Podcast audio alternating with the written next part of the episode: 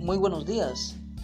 Mi nombre es Roberto Ruiz y es un gusto poder saludarles en esta mañana, deseándoles que sigan adelante, que Cristo les ama, que aún en medio de todo, Cristo tiene el control absoluto de todo.